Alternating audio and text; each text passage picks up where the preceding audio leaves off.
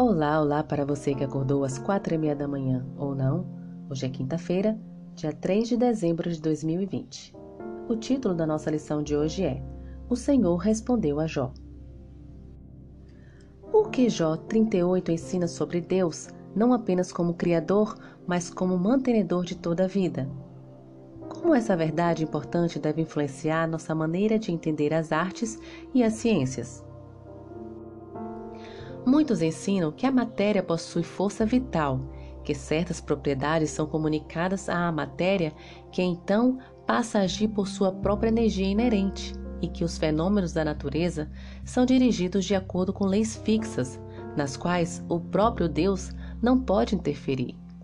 Isso é uma ciência falsa e não é apoiada pela palavra de Deus.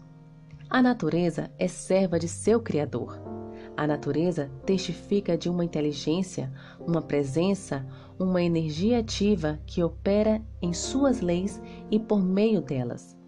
O Pai e o Filho atuam de forma constante na natureza. Cristo diz: Meu Pai trabalha até agora e eu trabalho também.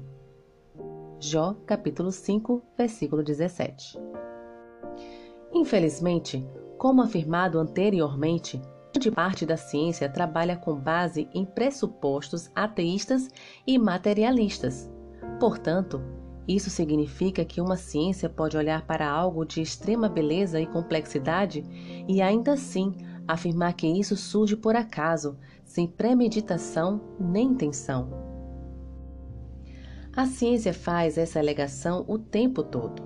A vida na Terra, em toda sua beleza e complexidade, desde as borboletas aos seres humanos, é explicada como sendo somente o resultado de substâncias químicas que há bilhões de anos formaram por acaso uma vida simples, que, mediante mutações aleatórias e seleção natural, evoluiu para que tudo que vive, respira e se move hoje.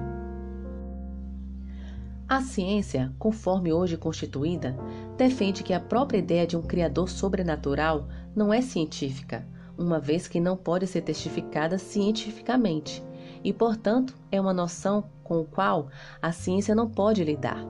Esse pressuposto é algo que a própria ciência ensina, mas é, em vez disso, uma posição filosófica imposta à disciplina pelos próprios cientistas. Entretanto, a verdadeira ciência parece ensinar o oposto. Toda a beleza e complexidade do mundo realmente apontam para um Criador. Portanto, as Escrituras ensinam que Deus não apenas criou todas as coisas, mas também as sustenta.